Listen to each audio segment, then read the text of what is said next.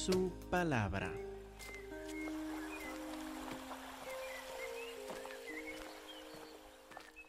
Hermanos, estamos al final, en el domingo final de un largo proceso. Acuérdense que hemos puesto en práctica una forma diligente, una forma apropiada para estudiar la palabra de Dios en todos estos domingos desde abril. En abril empezamos a ver la carta a los Gálatas y empezamos a examinarlo versículo por versículo en las clases de escuela dominical y en los sermones a verlo versículo por versículo, pasaje por pasaje, hasta poder tener una comprensión de toda la carta. Aquí llegamos a terminar hace 15 días. Y luego, ya habiendo repasado toda la carta, decidimos tomar dos temas en particular para examinarlos ahora a través de toda la carta. Ahora conociendo bien toda la carta, queríamos investigar en más, en más detalle dos temas principales. Hace ocho días vimos el tema de la cruz de nuestro Señor Cristo Jesús. Viendo este evento no solo de hace dos mil años, sino también cómo nos informa, cómo nos impacta, cómo nos transforma el día de hoy también en nuestro diario vivir. Pero ahora llegamos al segundo tema que queremos examinar en más detalle, el tema del Espíritu Santo y cómo el apóstol Pablo enseña del Espíritu Santo y nuestra relación con Dios por el Espíritu en la carta a los Gálatas. Ahora, la carta a, los Gálatas es una de las cartas principales en el Nuevo Testamento que nos enseña del Espíritu Santo. Entre las cartas de Pablo, la carta de, a los Gálatas está entre la carta a los romanos, 1 Corintios y Efesios como una de las cuatro cartas más importantes que nos enseña del Espíritu Santo. Y queremos, claro, porque hay tanto aquí, no vamos a poder verlo todo el día de hoy, pero queremos hoy subrayar algunos puntos principales de lo que nos enseña el apóstol Pablo sobre el Espíritu Santo en la carta a los Gálatas Vamos a empezar en capítulo 3 y versículo 1 por ver la respuesta a esta pregunta, ¿cómo recibimos el Espíritu Santo? Según el apóstol Pablo, ¿cómo recibimos nosotros el Espíritu Santo? Capítulo 3, versículo 1 de Gálatas es donde vamos a empezar para contestar esta pregunta. Gálatas capítulo 3, versículo 1. Dice la palabra de Dios, oh Gálatas insensatos.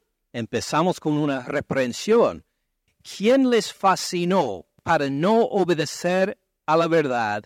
A ustedes ante cuyos ojos Jesucristo fue ya presentado claramente entre ustedes como crucificado. Dice que ustedes los Gálatas estaban convencidos. Cuando llegué entre ustedes para comunicar el Evangelio, ustedes estaban convencidos de, que Cristo murió en la cruz por sus pecados, ¿quién les cambió la mente? ¿Quiénes les fascinó? ¿Quiénes le dio el mal ojo para que de repente perdiera la vista del Señor Cristo Jesús para ponerla en otras cosas para la justificación? A ustedes ante cuyos ojos Jesucristo fue ya presentado claramente entre ustedes como crucificado. Luego versículo 2 esto solo quiero saber de ustedes. Una pregunta fácil. ¿Recibieron el Espíritu por las obras de la ley o por el oír con fe? ¿Recibieron el Espíritu por las obras de la ley, por cumplir las obras de la ley mosaica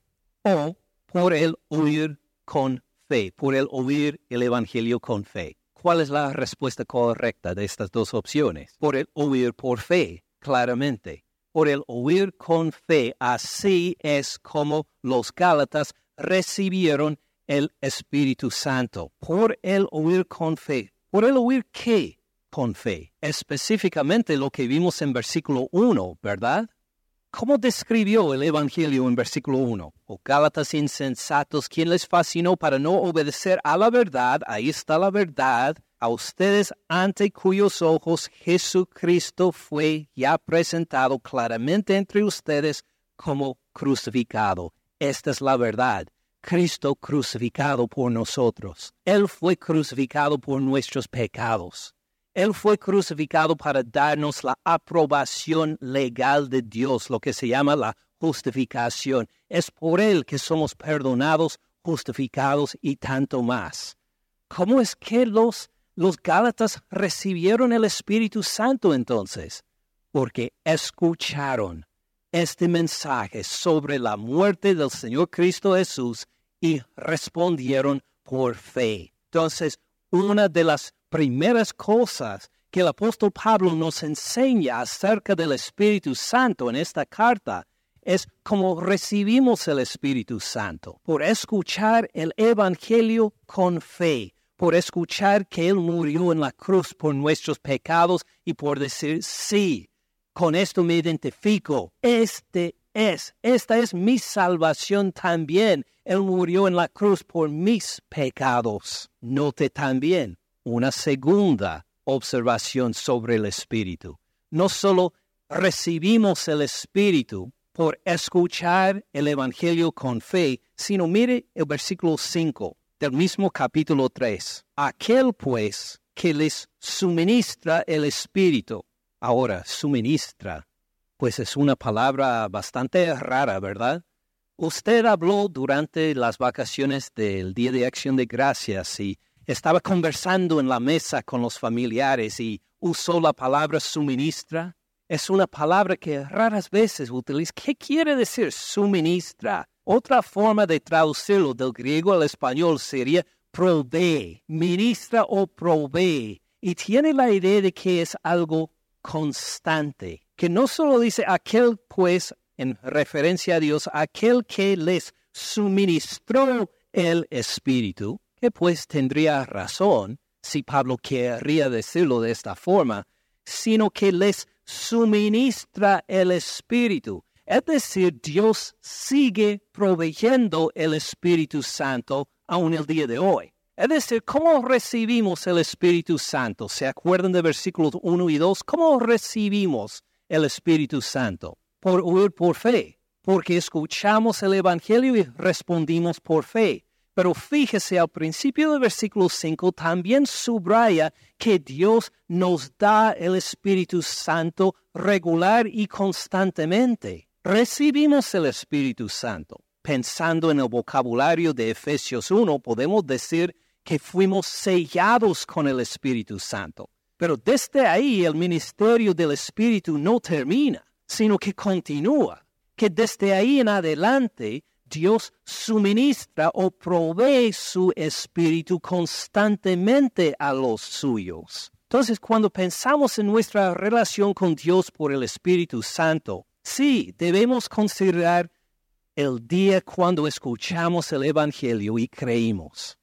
En este día fui sellado con el Espíritu Santo, correcto. Pero también tenemos que reconocer que desde ahí en adelante Dios sigue proveyendo su Espíritu Santo a nosotros. Nos hace revivir, nos hace, eh, nos llena con su Espíritu. Es decir, que nuestra relación con el Espíritu Santo empezó cuando escuchamos el Evangelio y creímos, pero no terminó ahí, sino que el Señor nos sigue llenando con su Espíritu, nos suministra su Espíritu, provee su Espíritu Santo constantemente. ¿Tiene sentido? Queremos siempre guardar en mente estas dos facetas de nuestra relación con Dios por el Espíritu. Lo recibimos cuando escuchamos el Evangelio y creímos, y el día de hoy también.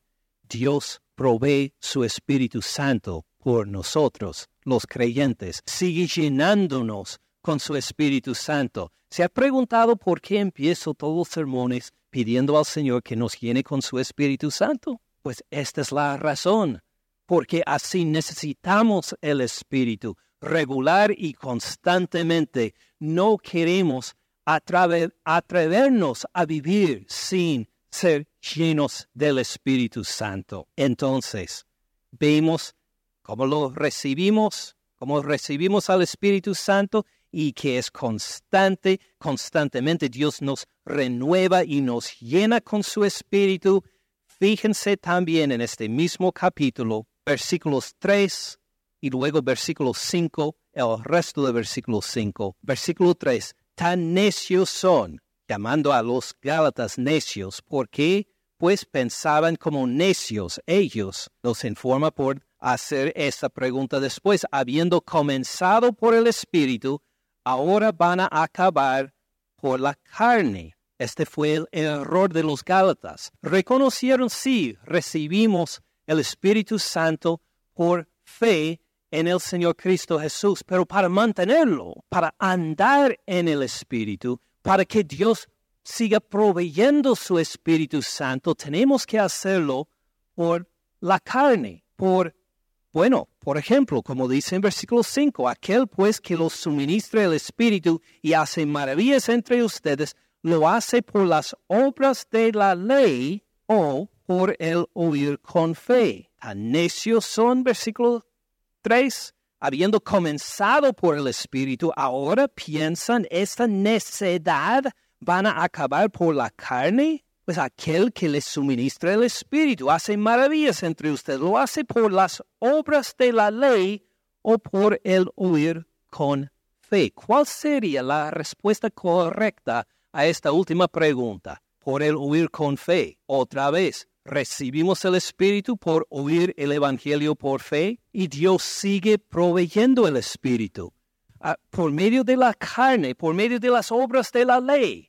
Pablo dice, no, qué necedad. ¿Quién pensaría tal cosa? Eh, Dios sigue proveyendo su espíritu mientras ustedes siguen oyendo por fe. Esta es la forma de ser llenos del Espíritu Santo, el oír el Evangelio por fe. Porque los Gálatas, como hemos visto, pensaban que ahora tenemos el Espíritu, ahora somos aceptados por Dios, por fe en Cristo Jesús, pero no somos completamente parte del pueblo de Dios. Nos falta algo. Tenemos que guardar la ley mosaica. Tenemos que ser circuncidados. Tenemos que guardar el día de reposo. Tenemos que actuar como los judíos, según el Antiguo Testamento, para que Dios nos siga dando el Espíritu Santo. Y Pablo dice, qué necedad qué ridículo. ¿Cómo piensan ustedes que van a recibir el Espíritu y continuar el Espíritu por guardar la ley? ¿Recibieron el Espíritu por guardar la ley? No. Entonces, ¿cómo piensan que van a continuar el Espíritu por guardar la ley? Entonces, ¿cómo recibimos el Espíritu? Por oír con fe. ¿Cómo continuamos en el Espíritu? Por oír con fe también. Es decir, los Gálatas no pudieron decir, ah, si, si guardamos el día de reposo, entonces vamos a andar en el Espíritu. Imposible. Necedad. Ah, si, si damos el diezmo, entonces al dar el diezmo, entonces Dios nos va a llenar con su Espíritu. Necedad. Tontería. Otra vez completamente incorrecto. O si este si dejo de comer carne de cerdo porque está prohibido en la ley mosaica, si dejo de comer carne de cerdo, entonces Dios va a continuar a llenarme con su espíritu. Necedad, incorrecto según Pablo, ridículo. Este, por circuncidarme como los judíos, entonces voy a tener el Espíritu Santo. ¿Tan necios son? dice el apóstol Pablo, por la circuncisión esto no le ha dado el Espíritu Santo ni va a mantener su caminar en el Espíritu Santo. Por guardar días especiales, por dedicar unos días especiales a Dios, sí, Dios me va a, bendecir, me va a llenar con su Espíritu Santo, ¿verdad? Pablo dice que es ridículo. ¿Tan necios son? ¿Cómo es que ustedes recibieron el Espíritu? Pues por el oír el Evangelio por fe. Y creo que lo podemos aplicar y extender esta comparación más por esta palabra que Pablo nos dio en cuanto a la carne.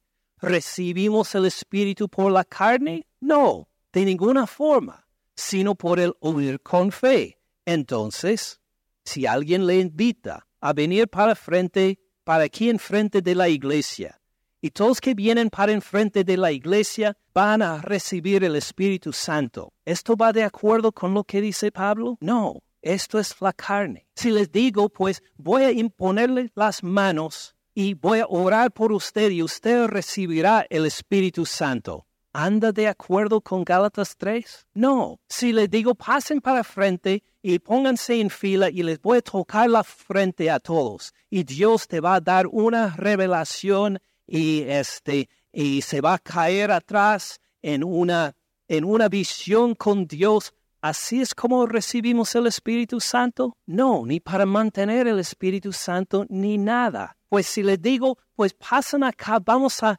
participar en un sacramento, en algún rito, en alguna ceremonia, y así vas a recibir el Espíritu Santo. ¿Así recibe uno el Espíritu Santo? No, de ninguna forma, de ninguna de estas formas carnales recibe uno el Espíritu Santo. ¿Cómo se llena uno con el Espíritu entonces? Si no es por venir para frente para que alguien le toca uh, en frente de la iglesia, para que alguien le toque en la frente, o como algunos dicen, si nada le ha pasado después de 18, 19 veces, Dios quiere bendecirle esta vez venga otra vez. ¿Han escuchado esto alguna vez? Esto va completamente en contra la palabra de Dios, que dice que cómo escuchamos, cómo recibimos la llenura del Espíritu Santo, cómo somos llenos del Espíritu, cómo seguimos en el Espíritu. ¿Qué dijo? Exactamente, vuelvo a versículo 5. Aquel pues que lo suministra el Espíritu y hace maravillas entre ustedes, lo hace por las obras de la ley o por el oír con fe. Es por oír el Evangelio con fe. Usted quiere ser lleno del Espíritu Santo. Escuche el Evangelio con fe. Escuche el Evangelio con fe. Usted quiere ser lleno del Espíritu Santo hoy.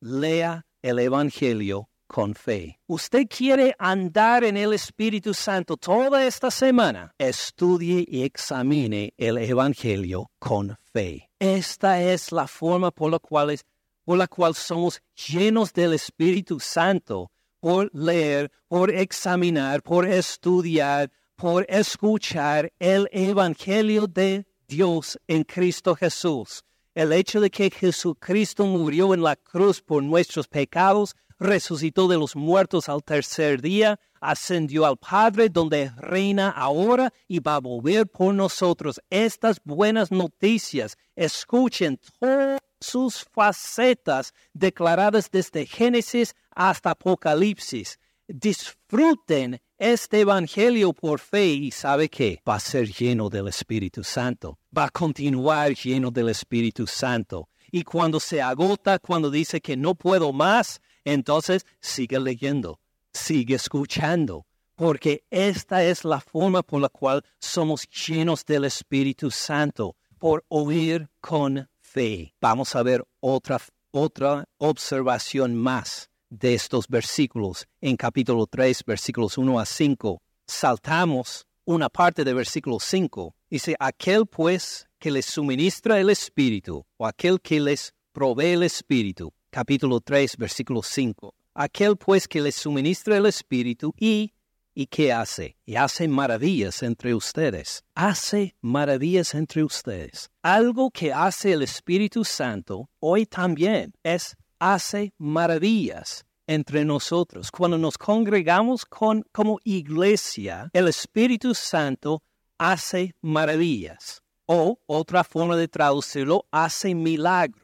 Hace milagros, hace cosas impresionantes el Espíritu Santo cuando se reúne su pueblo, cuando se reúne la iglesia. Impresionante. ¿Y cuáles son los milagros y las maravillas que hace? Según versículo 5, no nos dice, aquel pues que les suministra el Espíritu y hace maravillas entre ustedes, lo hace por las obras de la ley o por el oír con fe no nos dice cuáles son. Si estuviera ahí mientras Pablo estaba escribiendo o por medio de un secretario escribiendo la carta a los Gálatas, me habría, me habría gustado interrumpir aquí para decir, Pablo, qué milagro, qué maravillas. Cuéntenos más. ¿Hay milagros de sanidades? Porque Pues según Hechos capítulo 14, versículos 8 a 10, sí, Pablo hizo un milagro entre los Gálatas. Él sanó a un hombre cojo desde el nacimiento, uno que nunca había caminado. El apóstol Pablo lo sanó y pudo caminar. Tal vez hace referencia a las, esta clase de sanidades que el Espíritu hace. Y cuando dice hace maravillas entre ustedes, está hablando de de sanidades, o puede ser que está hablando de, ah, de profecías, o que está la gente en la iglesia empieza a hablar en lenguas. Tal vez está hablando de estas maravillas, ¿no? Pues simplemente no nos dice. Él entendió cuáles eran esos milagros. Los Gálatas entendieron lo que eran esos milagros.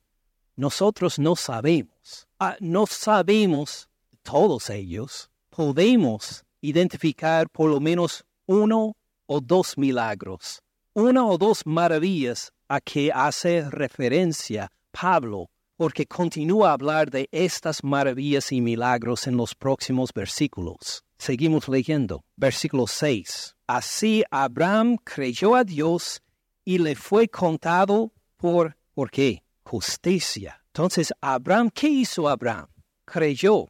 ¿Dio el diezmo? No dice nada de dar el diezmo acá. Abraham pues este pasó para frente de un sacerdote que le tocó en la frente y que se cayó atrás y tuvo visiones de Dios, así dice. Tampoco. ¿Qué hizo? Creyó. Respondió por fe a Dios que dijo que aunque no tenía hijo en este momento, pues iba a tener una multitud de descendientes. Abraham creyó a Dios y le fue contado por justicia no hizo nada, pero Dios lo contó como alguien que había cumplido perfectamente su palabra y su voluntad. Por fe, él fue justificado, justo, declarado legalmente aprobado por Dios por fe, por creer en su palabra. ¡Qué milagro! ¡Qué maravilla! El hecho de que uno puede ser pecador, que uno puede fallar a Dios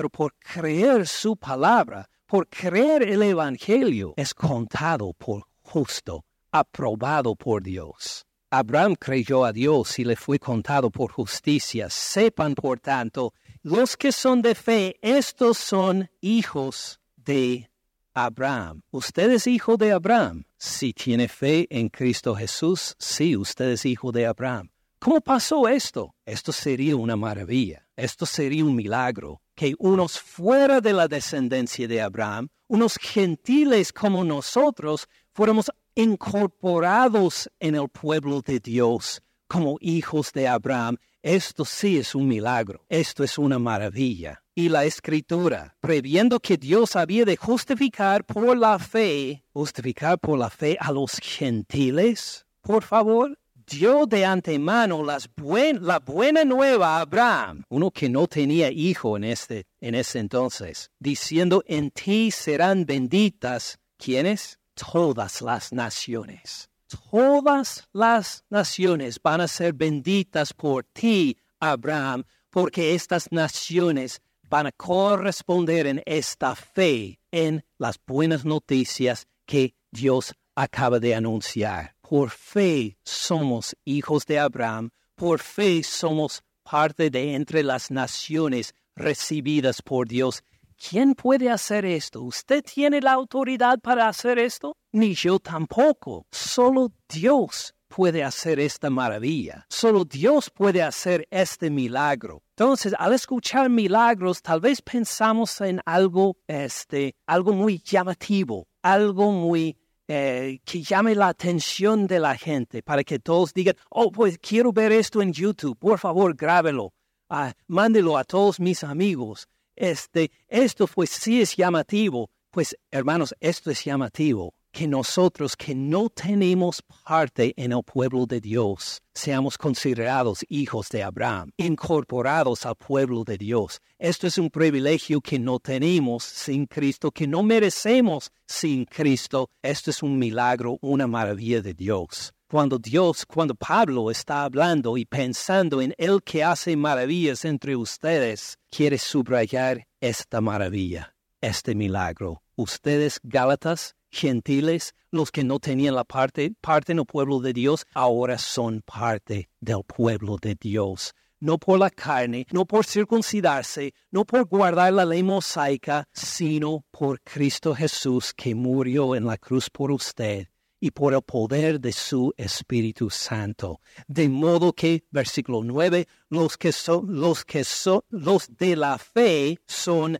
bendecidos en el creyente Abraham. Esto es hecho por el Espíritu Santo. Entonces, ¿qué hemos visto hasta ahora? ¿Cómo recibimos al Espíritu Santo? Por oír el Evangelio por fe. ¿Cómo continuamos en el Espíritu Santo? Por el oír el Evangelio con fe. ¿Cómo, este, cómo nos renovamos en el Espíritu Santo? Por el oír el Evangelio con fe. ¿Cómo es que eh, somos avivados, llenos, llenados con el Espíritu Santo por el oír el Evangelio con fe. ¿Qué milagros hace entre nosotros?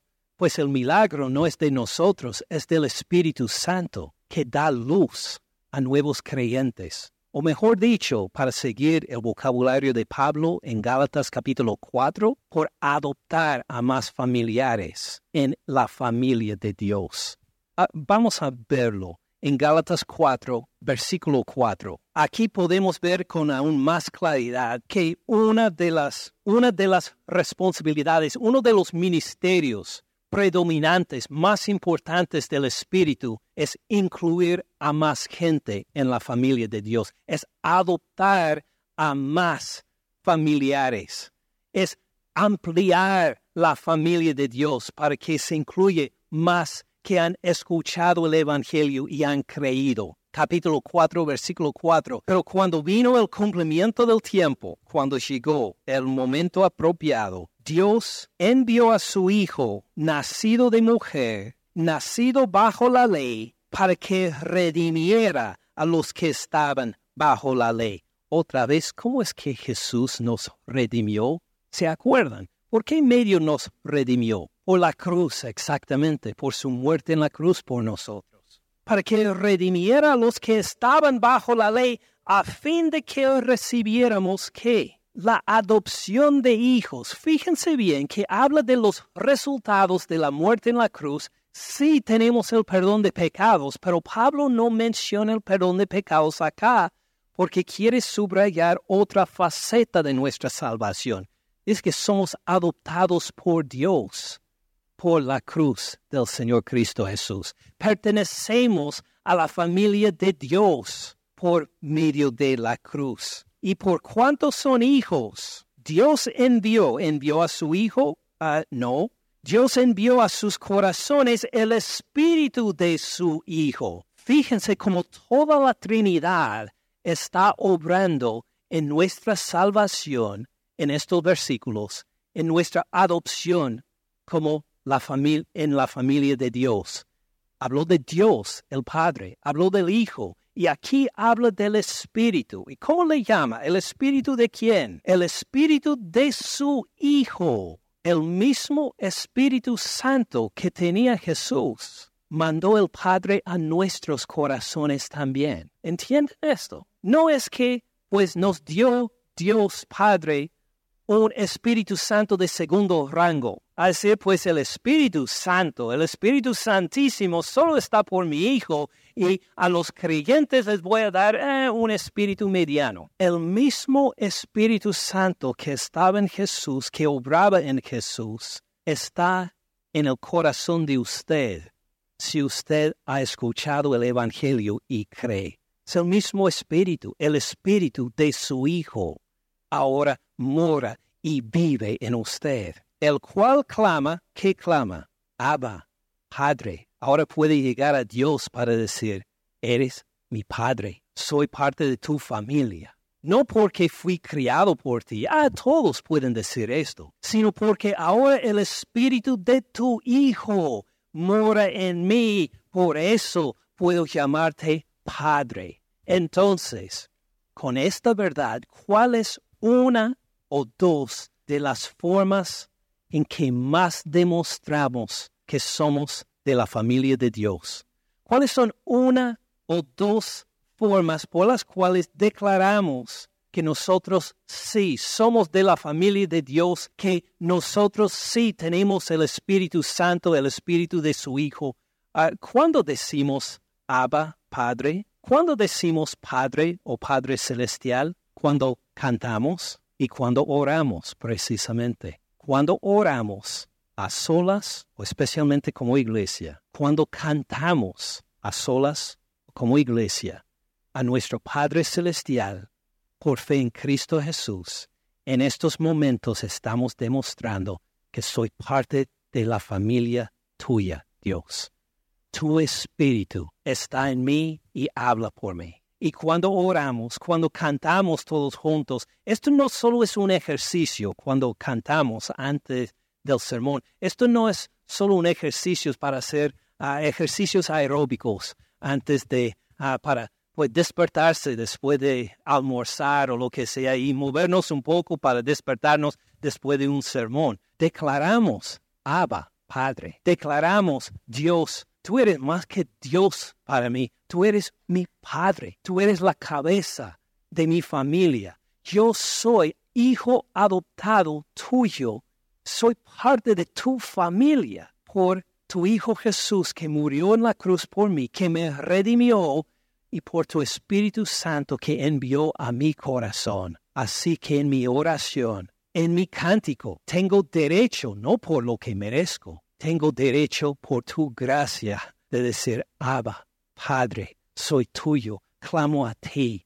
Por favor, respóndeme, respóndeme a, a mi petición. Por favor, sácame de la cárcel. Por favor, sácame de este lugar. Por favor, bendice a mi familia. Por favor, convierte el corazón de mi familiar que se ha endurecido contra ti. Y uno, pues, lo que sea la petición, puede clamar, Abba, Padre, y sabe que Dios le escucha, porque tiene el espíritu de su Hijo, el mismo espíritu que tenía el Señor Cristo Jesús, mora vive en nuestros corazones, el a quien recibimos cuando escuchamos el Evangelio por fe, por Dios que nos sigue llenando continuamente por su Espíritu, que suministra su Espíritu a nosotros. Ven la conexión entre estos versículos. Así que, versículo 7, ya no eres esclavo, no importa su condición antes, ya no eres esclavo o eres esclavo del pecado, pero ahora no, no.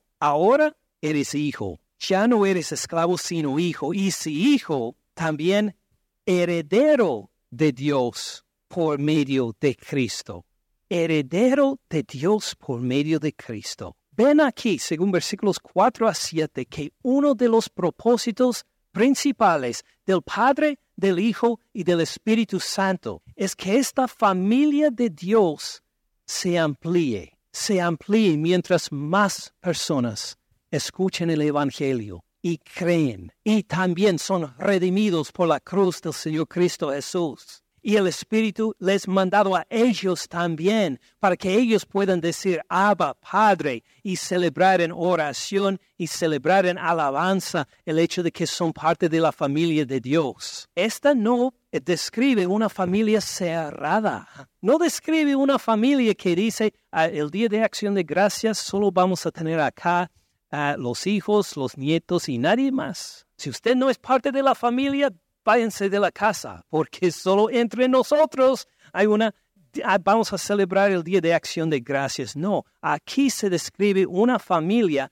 abierta, una familia donde Dios quiere adoptar a más, donde busca por medio de su Hijo Jesús, por el Espíritu de su Hijo, donde busca a más personas para que sean adoptados y recibidos a su familia. Ven el propósito de Dios en ampliar su familia. ¿Por qué medio? Por oír con fe, por oír el Evangelio del Señor Cristo Jesús y creer. Entonces, si esto hemos comprendido, vamos a ver el propósito por lo cual Dios quiere una familia grande y una familia que recibe a nuevos miembros, una familia que, eh, que tiene las puertas abiertas para que otros vengan a celebrar a Padre, Abba, Padre, y lo encontramos, capítulo 5, Versículo 22, otra referencia más al Espíritu. Digo pues, anden en el Espíritu y no satisfagan los deseos de la carne. Saltamos al versículo 22 solo por cuestión de tiempo para ver el fruto de ¿De quién? El fruto del Espíritu. El fruto del Espíritu es amor, gozo, paz, paciencia, benignidad, bondad, fe, mansedumbre, templanza. Contra tales cosas no hay ley. Ahora, vamos a considerarlo un momento más. ¿El fruto de quién? Del Espíritu. Impresionante. Ahora, usted ha leído sobre alguien en la Biblia que es de mucho amor, gozo, paz, paciencia, benignidad, bondad, fe, mansedumbre y templanza, además del Espíritu Santo. ¿Quién tiene estas características? Jesucristo, precisamente. Y si consideramos nuestro Padre Celestial, podríamos decir que Él es de mucho amor, gozo, paz, paciencia, benignidad, bondad, fe, mansedumbre y templanza también. Claro que sí. Estos son atributos de Dios, de Dios Padre, del Hijo y del Espíritu Santo también. Entonces, cuando el Padre, el Hijo y el Espíritu Santo nos adopta en su familia por habernos redimido en la cruz del Señor Cristo Jesús, y cuando Dios manda a su Espíritu Santo en nuestros corazones, ¿qué se va a producir? Amor, gozo, paz, paciencia, benignidad, bondad, fe, mansedumbre y templanza. Manda a su Espíritu Santo en nosotros para que haya un reflejo en nosotros de sus atributos, para que nosotros actuemos en amor, paz, gozo, paciencia y todo lo demás. Ahora, ah, piense los que estuvieron con familiares este Día de Acción de Gracias. No sé si tuvieron en algún momento esta conversación, especialmente si estaban entre familiares que no se habían visto desde hace tiempo, como ocurrió en nuestra reunión del Día de Acción de Gracias en la casa de mis suegros. Cuando los familiares no se han visto desde hace mucho tiempo, ¿qué comentarios hacen sobre los niños? Ay, cuánto han crecido. Ay, cuánto se... Pensé que la menor era su hermana, porque hace tiempo que, que no las veía. Y en la conversación, entre otras cosas, empiezan a hablar de todo lo que han hecho en la escuela, los niños o todo lo que hacen el trabajo, los adultos, y empiezan a compararse y empiezan a pensar en las generaciones presentes. Y dicen, fíjese, ¿cómo es que este niño es tan alto? Oh, pues claro, porque su papá es muy alto o era muy alto. Oh, pues sí, su abuelo también era muy alto y que es... ¿Y, y cómo es que este, esta joven tiene tanto talento artístico. Oh, si hubieras visto cómo dibujaba su tía abuela, pues es obvio que por la genética ella también puede dibujar bien. ¿Y, dónde sacó este su inteligencia? Él es tan inteligente. Y, oh, pues si conociera a su abuelo o su bisabuelo, pues es obvio que pues han ha pasado estas características entre familia y entre todos los familiares. Y pues este, ¿por qué? Pues es tan terco. Lo que queremos notar es que todas las características familiares podemos nosotros observar si este, esta persona pertenece a nuestra familia. ¿Por qué?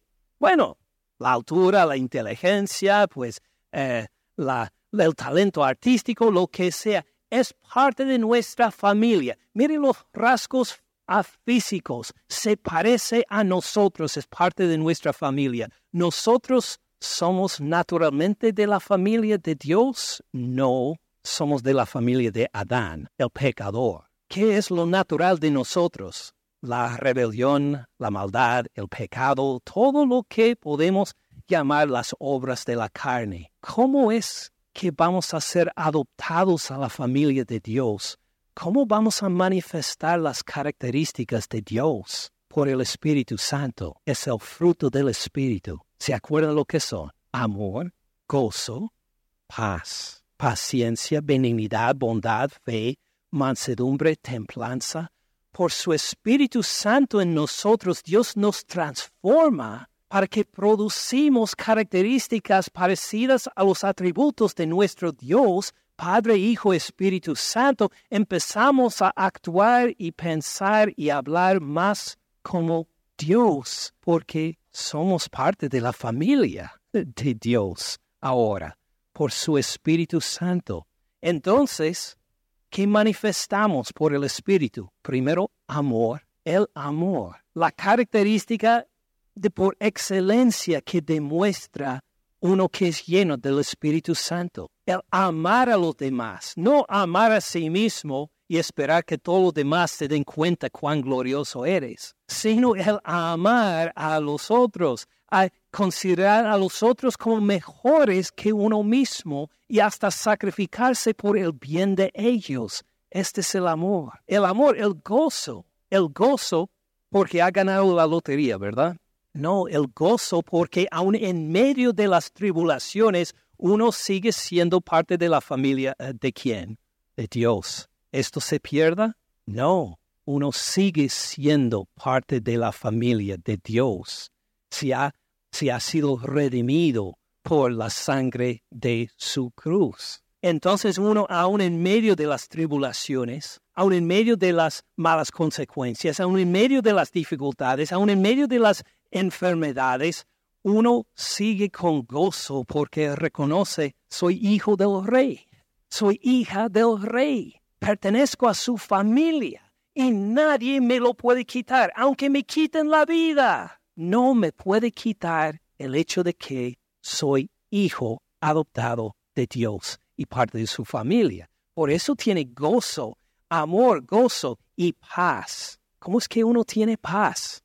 se acuerdan que la paz no es la falta de conflicto. Así definimos en inglés y el español la paz. ¿Está en paz con su vecino? Sí, claro que sí. ¿Por qué? Porque no peleamos. No nos saludamos tampoco, pero porque no peleamos estamos en paz. Pero la paz bíblica es una paz activa, en que uno busca resolver los conflictos para que haya paz, en que uno este, se sacrifica buscando lo mejor para la otra persona para que haya paz y armonía. Es un estado activo de armonía que hay entre dos personas. ¿Quién hace esto?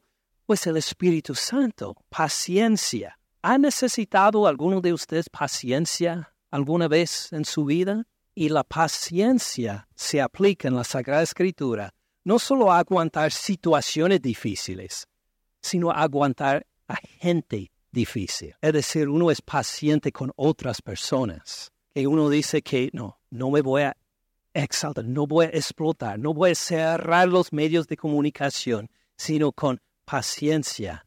Igual como mi Dios tiene paciencia conmigo, voy a tener paciencia con la otra persona también. El fruto del Espíritu, gozo, paz, paciencia, benignidad. ¿Qué es la benignidad? el buscar el bien de la otra persona, el activamente investigar y buscar cuál es la forma por la cual puedo bendecir a esta persona. Ahora algunos hacen la pregunta, ¿qué deseas como regalo de Navidad?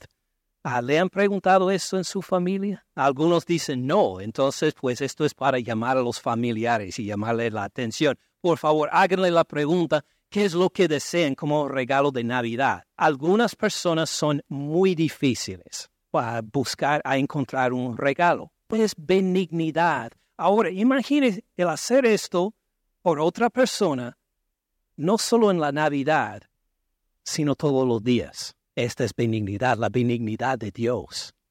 Dios le ha dado alguna bendición esta semana, aún algo inesperado.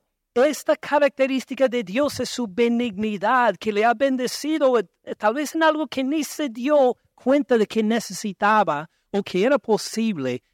Y igual cuando nosotros andamos llenos del Espíritu, andamos con benignidad hacia los otros, buscamos la forma de bendecirles activamente, de pensar en lo que necesitan, en lo que le gustarían para poder darle gozo y placer.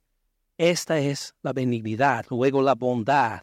La bondad es esta actitud por la cual buscamos el bien de otra persona. En vez de mirar a la persona y decir, ah, mire, esta persona falló, esta persona pecó, acuérdate de esta ofensa que esta persona hizo contra mí y de pensar siempre en lo negativo. La bondad dice, voy a pensar en que esta persona, si es hermano en Cristo Jesús, tiene el Espíritu Santo.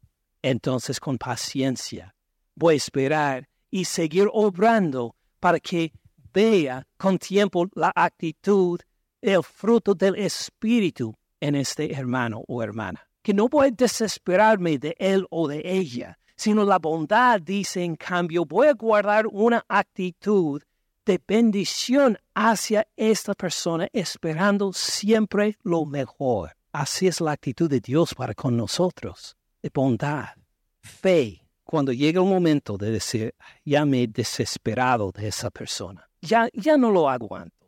Y por favor, ¿cuántas veces? 70 veces 7. Pues seguramente hemos llegado a este límite. La fe dice, si es hermano en Cristo Jesús, si es hermana, no me desespero. No me desespero, porque Dios ha garantizado, según Filipenses 1.6, que Él va a completar su obra en esta persona igual como va a completar su obra en mi vida también.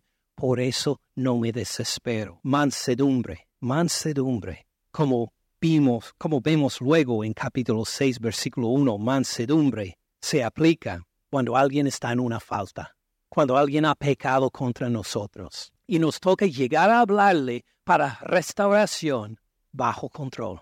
Firmes en la verdad, pero bajo control utilizando nuestras fuerzas, nuestra inteligencia, nuestro poder para restaurarle, no para destruirle, para restaurarle, no para cortarle, para restaurarle y no para aplastarle. Mansedumbre y luego templanza. Las emociones bajo control. Las acciones bajo control. Las bendiciones bajo control. Las dificultades bajo control bajo el control de Dios. Seguimos pues disfrutando al máximo esta vida bajo control, bajo el control, como Dios también se goza. Siempre se goza el Señor, demuestra su ira también bajo control. Todos estos atributos de Dios están unidos, cada uno informa al otro, y así es en nuestro diario vivir cuando andamos llenos del Espíritu Santo. Por eso nos manda en versículo 25, si vivimos por el Espíritu, andemos también por el Espíritu. Marchemos al orden del Espíritu. Sería otra forma de, ah, de interpretarlo. Nosotros, ¿cómo recibimos al Espíritu? Por huir con fe. Y así fuimos, así recibimos el Espíritu Santo.